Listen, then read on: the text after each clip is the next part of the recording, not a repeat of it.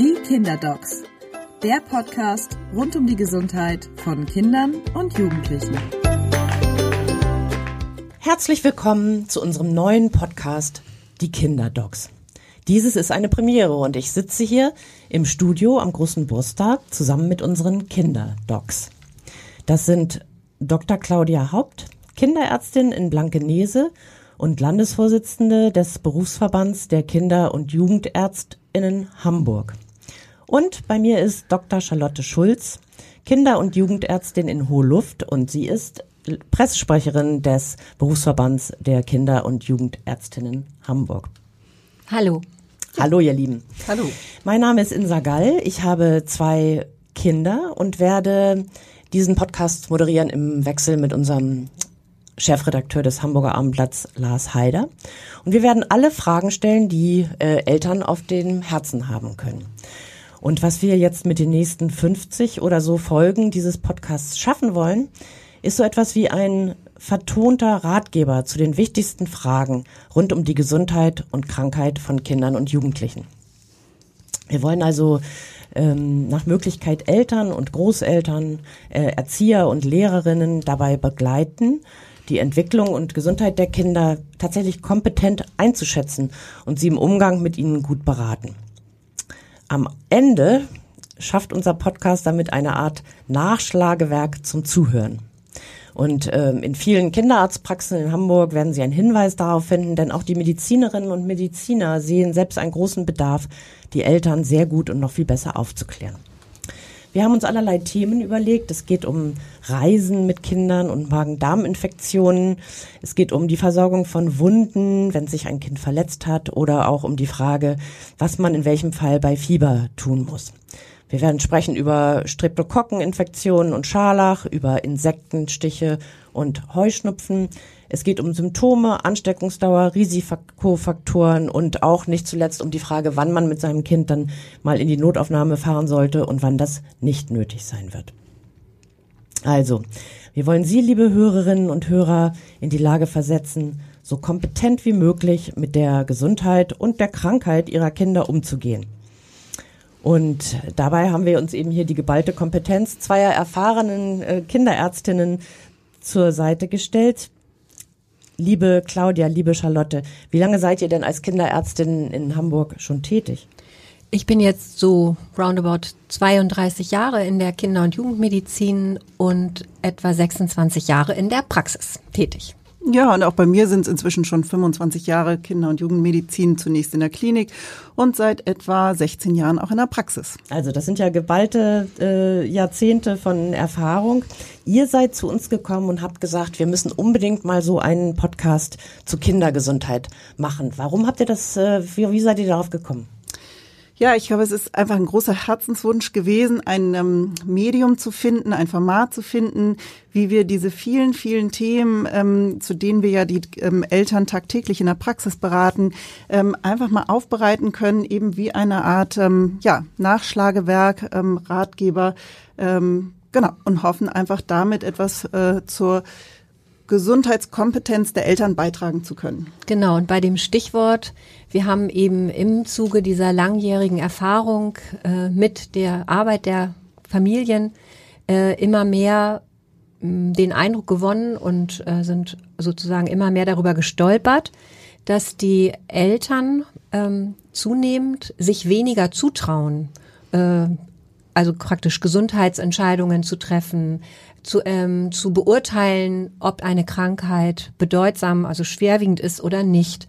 Es immer schwieriger für sie wird, aus dem Riesenangebot an Informationen, das sie über die Medien bekommen, äh, herauszufiltern, welche Informationen sind vertrauenswürdig und fachlich fundiert und welche sind vielleicht äh, gar, gar nicht gut. Und ähm, das führt unserer Beobachtung nach eben dazu, dass sie ein wenig verunsichert sind und dass sie auch ähm, doch häufig Angst haben, etwas falsch zu machen oder was die Entwicklung und ähm, Gesundheit ihrer Kinder angeht, etwas zu verpassen. Und wir wollen gerne mit diesem Podcast im positiven Sinne ähm, Eltern so viel Informationen und zwar vernünftige und in aller Regel ja leitlinienkonforme, aber ähm, einfach zu konsumierende äh, Informationen zur Verfügung zu stellen, mit denen sie empowered werden, solche Entscheidungen äh, besser zu treffen, mit denen sie sich mehr zutrauen, denn sie haben ja all diese Kompetenzen. Ähm, ihnen fehlt einfach nur sozusagen die Gewissheit, dass das, was sie tun, ausreichend ist oder dass sie sich auch mal selbst behelfen können. Woran liegt das ähm, aus eurer Sicht, dass diese Sicherheit verloren gegangen ist und dass eigentlich die Unsicherheit äh, so sehr gewachsen ist? Ja, das sind verschiedene Faktoren, die eine Rolle spielen. Ähm, da ist äh, zum einen äh, ein bisschen der Verlust der Großfamilie. Ähm, Eltern, also ich erlebe oft ähm, junge Paare, die äh, ganz alleine in Hamburg ähm, leben, jetzt ihr erstes Kind bekommen. Da fehlt so ein bisschen das soziale Netz drumherum. Ähm, jemand, der mal sagt, pass auf, versuch doch mal so. Ach, und heute schläft dein Kind, viel macht nichts. Die haben auch mal einen Schlaftag, irgendwie die Babys.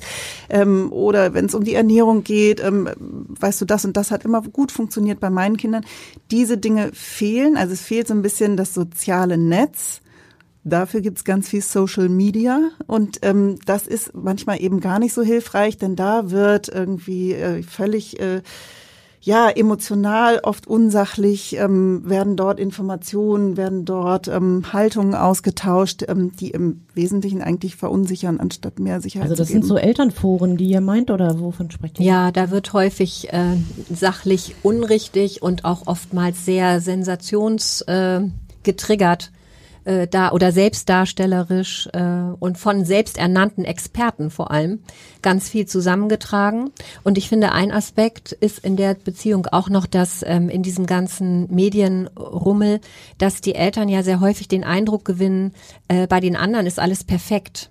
Also äh, nur bei mir läuft es irgendwie nicht optimal. Und das setzt sie dann zunehmend unter Druck. Und äh, da wollen wir gegensteuern. Wir möchten gerne, dass unser Podcast auf der einen Seite Spaß macht zu hören und auf der anderen Seite die Eltern ähm, jeweils zu den Themen am Ende auch wirklich so eine Art Handlungsempfehlung haben, Tipps und Tricks äh, und sich vielleicht etwas sicherer darin fühlen, bestimmte Dinge zu entscheiden. Wobei es gibt doch auch immer mehr Elterngruppen oder Mutter-Kind, Väter-Kind-Gruppen ähm, für neue Eltern, wo man sich also trifft zur Babymassage oder zum PKIP oder zur Krabbelgruppe. Müsste das nicht eigentlich die Eltern sicherer machen im Umgang, wenn sie da auf Gleichgesinnte stoßen? Also das ist zum einen ganz toll, dass es dieses große Angebot gibt. Das ist gerade für ähm, Eltern, die ihr erstes Kind kriegen ähm, oder bekommen haben, ähm, das äh, sehr hilfreich, einfach auch ähm, um Menschen in der gleichen Lebenssituation zu treffen, ähm, die die gleichen Themen haben, die genauso unausgeschlafen sind, genauso frustriert sind, weil das mit dem Essen nicht klappt oder was weiß ich. Ähm, aber ähm, es ist oft so, dass ähm, ja jeder so nach seinem eigenen Stiefel eben äh, tatsächlich die Dinge ja dann macht und ähm, als ähm, Weisheit eben vielleicht auch verkündet. Ähm, ja, und wir wollen einfach vielleicht als zusätzliches Angebot ähm, mit unserer kinderärztlichen Erfahrung ähm, da ein paar Ratschläge geben.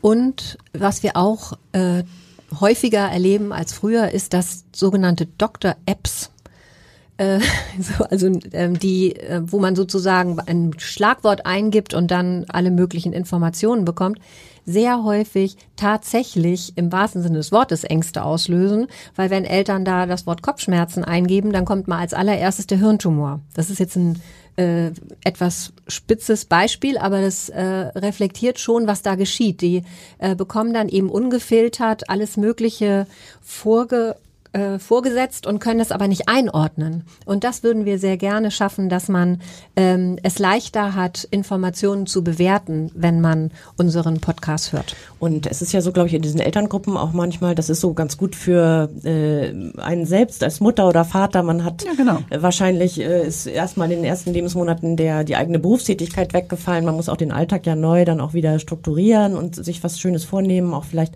andere in gleicher Lage kennenlernen, aber dann fängt man ja auch an, sich sehr zu vergleichen. Also man hat äh, dann das eigene Kind und das äh, kann schon Mu oder Mäh machen und das kann sich schon so oder so drehen. Und wenn dann ähm, ein anderes Kind in der Gruppe schon viel weiter ist, dann verunsichert einen das ja vielleicht auch sogar ein bisschen. Ja, die Ja. Eltern von Erst Erstgeborenen vor allem, die neigen dazu, dass sie sehr stark vergleichen und ganz oft ja auch nicht wissen, wie groß die Varianz des Normalen ist.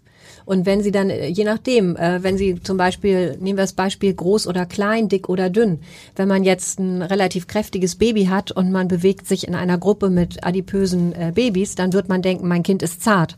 Und wenn man mit dem gleichen Kind völlig normalgewichtig in einer Gruppe ist, wo die Kinder alle sehr zart sind, wird man denken, oh mein Gott, was habe ich für einen Brummer? Und so geht es natürlich bei vielen Dingen. Wenn man jetzt in der PKIP-Gruppe ist und da sind zufällig ganz viele motorisch schnelle Kinder drin, dann kann es sein, dass man mit seinem eigenen Kind sich total schlecht fühlt, obwohl das ganz normal ist. Und da ähm, ist es auch unsere Aufgabe natürlich in den Praxen, dass wir den Eltern immer auch sozusagen auf den Weg mitgeben, das ist der Range, in dem das stattfinden soll. Und da gibt es enorme Abweichungen. Ja, und ich denke, also es ist ja auch ähm, nicht von der Hand zu weisen, dass es auch einen gewissen Optimierungsdruck gibt. Ähm, alles wird optimiert in unserem Leben. Ähm, und ähm, es ist verständlich, dass dann auch einfach Kinder ähm, ja wünschenswerterweise sich in all diesen ähm, Entwicklungsschritten eben in der Zeit eben äh, so entwickeln, ähm, wie Eltern das eben von den anderen auch so mitbekommen. Ähm, und wie du sagst, ne, das ist einfach äh, ganz, ganz wichtig, darauf hinzuweisen, ähm, dass es eben große und kleine, dicke und dünne und es sich äh, schnell krabbelnde und langsam krabbelnde Kinder gibt und alle sind gesund. Ja. Ihr habt ja ähm, auch schon erzählt, dass ähm, Eltern eben verunsichert sind und dann äh, vielleicht auch zum Kinderarzt, zur Kinderärztin gehen, wenn es gar nicht unbedingt nötig wäre, also mit diesem und jenem und dit und dat. Habt ihr da ähm, Beispiele aus eurer Praxis, wo man das so ein bisschen sieht, wie die Eltern verunsichert sind? Ja, also so ganz typisch ist, ähm, dass die Eltern kommen, nachdem sie das Kind aus der Kita abholen mussten. Das Kind hat Fieber bekommen, ähm, die Eltern wurden informiert und es wurde den Eltern schon auf den Weg mitgegeben, dann fahren sie mal direkt zum Kinderarzt ähm, und lassen das besser abklären. Und dann kommen die Eltern in die Praxis und das Kind hat wirklich eine Stunde, 20 Minuten Fieber und ist aber eigentlich guter Dinge. So, das also ist, ist noch munter und äh, ja, isst und ja, spielt ja, und genau. so. Mhm. Und das ist, glaube ich, so unser Ziel, Eltern wieder einfach zu ermöglichen, sich ein ähm, bisschen auf ihren Instinkt zu verlassen. Denn Eltern wissen ganz genau, ob ihre Kinder gefährdet sind ähm, oder ob ihre Kinder einfach Matsch und Mau sind mit einem Infekt. Ja, und Beispiele für sehr häufige Konsultationen sind ja auch immer im Säuglingsalter. Da sind Eltern natürlich besonders vulnerabel, da sind sie besonders unsicher noch gerade wenn es dann vielleicht das erste Kind ist. Und da kommen auch Eltern sehr häufig wegen vermeintlich sehr kleiner Probleme, die aber für sie in der Situation unter Umständen relativ schwerwiegend erscheinen. Was denn so zum Beispiel? Ja, kleinste Hautveränderungen zum Beispiel oder Kinder, die mal einen halben Tag beim Zahnen einfach nicht mehr so gut gegessen haben oder deren Stuhl sich, also Stuhlgang ein bisschen verändert hat, was völlig normal ist bei einem Baby. Und da fehlt eben so ein bisschen dieses über Generationen hinweg gegebene Wissen, haben wir so das Gefühl, dass solche Dinge einfach dazugehören. Mhm. Und was wir sehr gerne erreichen würden, ist, ähm, dass man sozusagen einerseits ein Gefühl dafür entwickelt, wie geht es meinem Kind? Denn die Eltern müssen ja keine Experten für andere Kinder werden, sondern letzten Endes für ihr eigenes Kind. Es wird ja völlig reichen.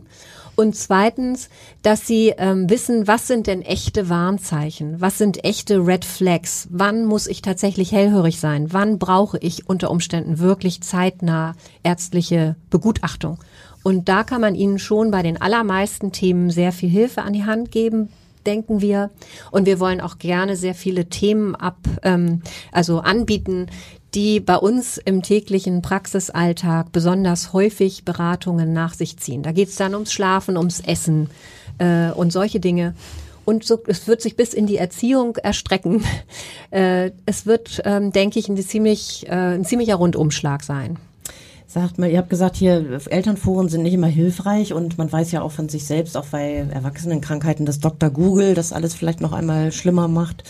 Ähm, habt ihr denn, wenn man schon Rat im Netz sucht, ähm, habt ihr da vielleicht eine Empfehlung, wonach man suchen sollte, wo man kompetent beraten wird? Ja, es gibt gute Informationsseiten ähm, der Fachgesellschaften. Also ich würde grundsätzlich Foren meiden, wo sich ähm, Laien austauschen. Aber es gibt äh, die Seite Kinder- und Jugendärzte im Netz. Es ähm, gibt ähm, vom Robert-Koch-Institut ja ähm, unglaublich viel Material für die Infektionskrankheiten. Das ist ja nun auch, und auch zu den Impffragen. Häufigsten Themen, genau, zu den Impffragen. Es gibt die Deutsche Gesellschaft für Ernährung, die hat auch eine Säuglingssektion. Es gibt ähm, sehr gute Informationen über Allergien bei Kindern in der Kinderallergologischen Gesellschaft, die auch ganz tolle Elterninfobriefe herausgibt, die man sich runterladen kann. Also es gibt tatsächlich sehr empfehlenswerte Seiten. Also, und den Rest erledigen wir hier in unserem Podcast mit den Kinderdocs. ähm, auch wenn man viele Ratschläge jetzt vielleicht schon bekommt und ein bisschen besser das Einschätzen lernt, dann gibt's ja doch vielleicht auch den Moment, wo man äh, doch nochmal zum Kinderarzt gehen sollte oder zur Kinderärztin gehen sollte.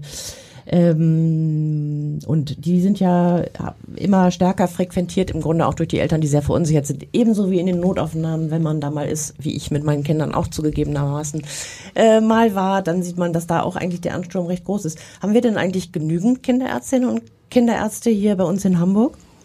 Ja, Hamburg ist Metropolregion. Hamburg ähm, versorgt viel Umland mit. Hamburg hat, ähm, ist von der Flüchtlingsbewegung relativ stark betroffen gewesen.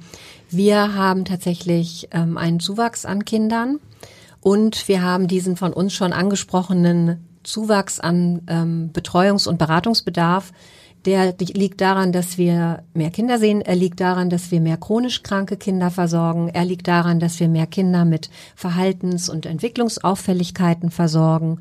Er liegt an vermehrten Impfungen, Vorsorgeleistungen, die es inzwischen gibt im Standardprogramm.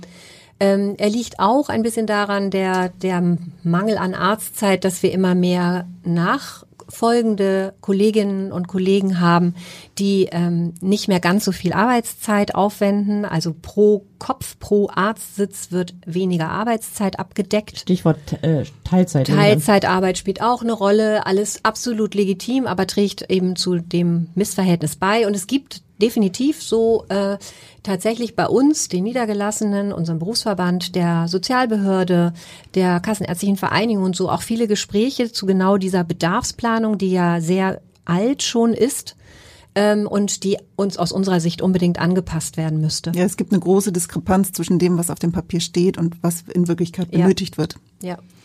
Wir wollen jedenfalls mit unserem Podcast Die Kinderdocs dazu beitragen, dass Eltern sich in vielen Themenbereichen kompetenter fühlen und schon mal einige Ratschläge und Informationen hier bekommen. Und in unserer nächsten Folge, das können wir schon mal ankündigen, geht es äh, passend zur Sommerzeit äh, um Reisen mit Kindern. Und da sind ja sehr viele Aspekte und Dinge, die wir beachten müssen. Und darüber sprechen wir in der nächsten Folge. Ja, da freuen wir uns schon. Ja, bis Vielen dahin. Dank. Bis dann. Tschüss. Weitere Podcasts finden Sie unter abendblatt.de slash podcast.